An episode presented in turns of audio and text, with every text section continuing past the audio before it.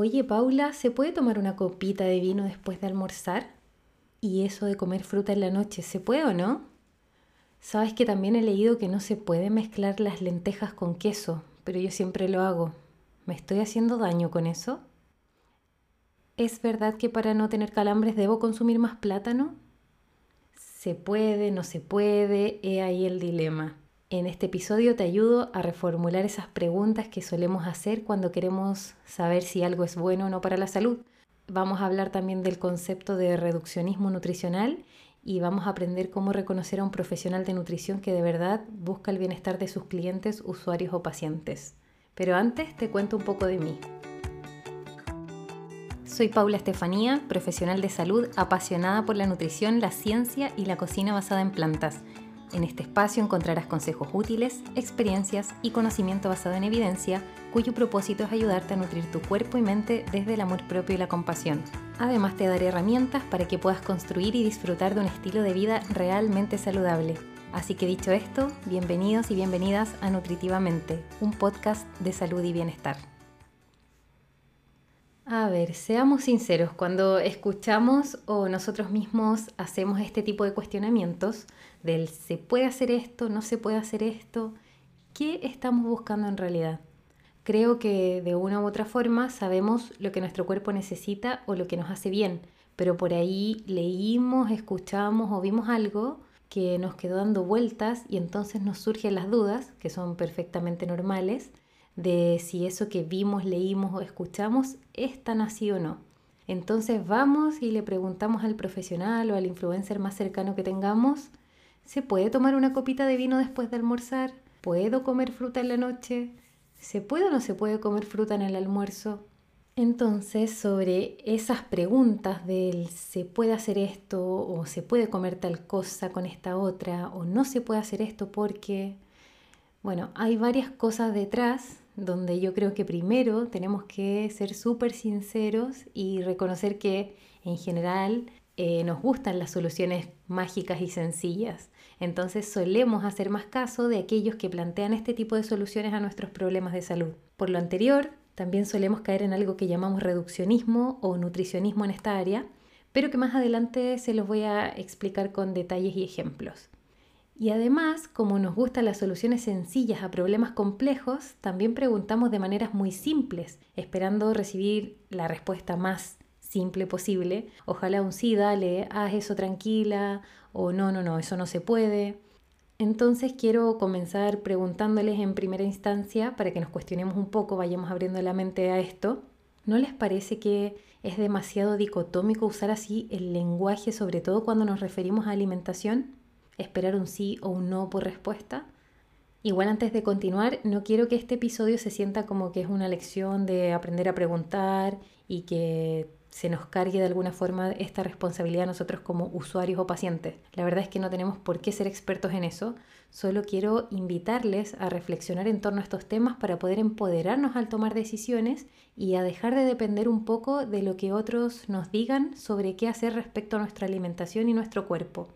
Obviamente que van a haber ocasiones donde vamos a depender de otros para saber qué hacer, pero creo que con la alimentación esto puede ser mucho más libre, ya que cada uno de nosotros conoce mejor que nadie su cuerpo, lo que le hace bien y lo que no. Entonces, para ir ordenando un poco las ideas, sé que hay muchas preguntas en la vida que se pueden responder con un sí o con un no. ¿Tienes hambre? ¿Quieres salir a pasear? ¿Te quieres casar conmigo?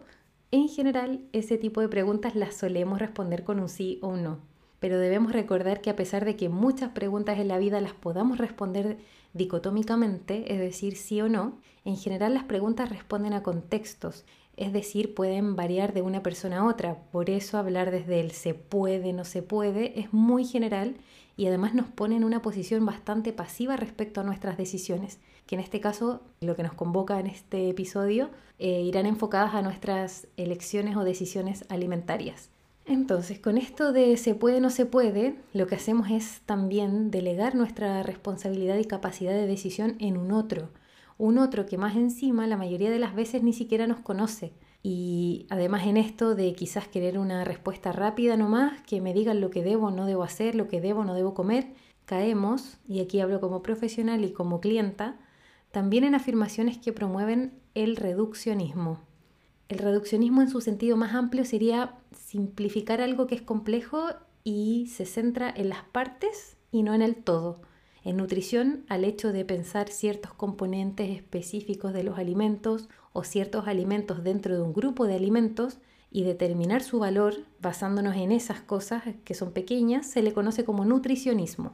Así que me van a escuchar hablar de nutricionismo, de reduccionismo, pero para estos efectos sería lo mismo. A ver, si lo ponemos en un ejemplo, ¿se acuerdan o alguna vez han escuchado cuando, que cuando alguien sufre de calambres debería comer eh, plátano por el potasio?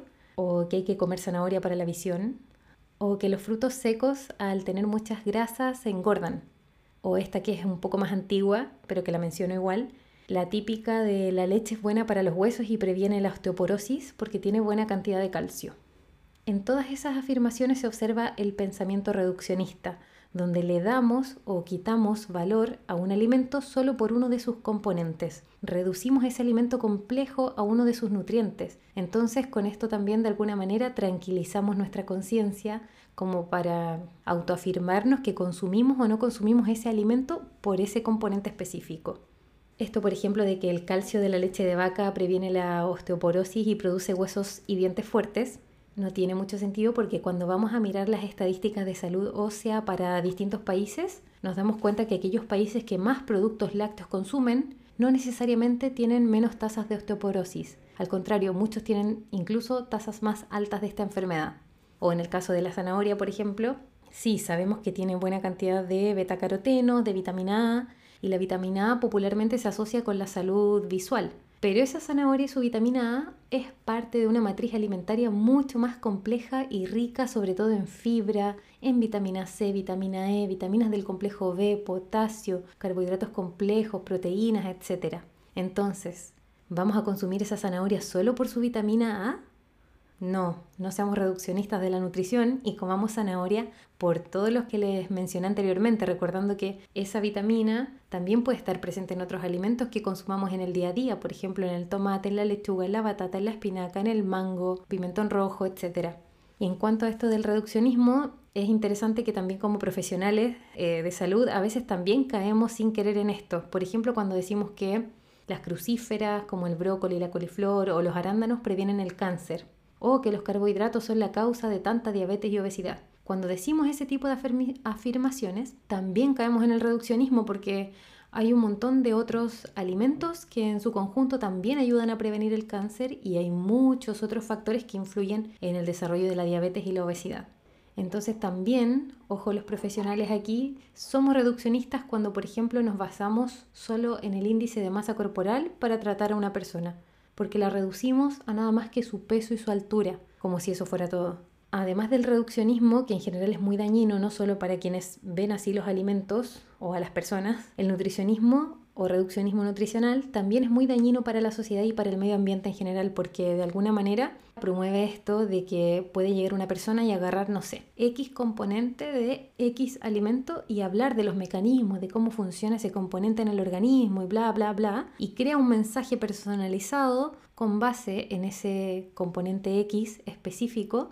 Y por otro lado puede venir otra persona que agarra el componente Z del mismo alimento y explica también cómo funciona con todo el bla, bla, bla. Y eso a la larga, multiplicado por todas las personas que hacen esto, nos genera muchísima confusión.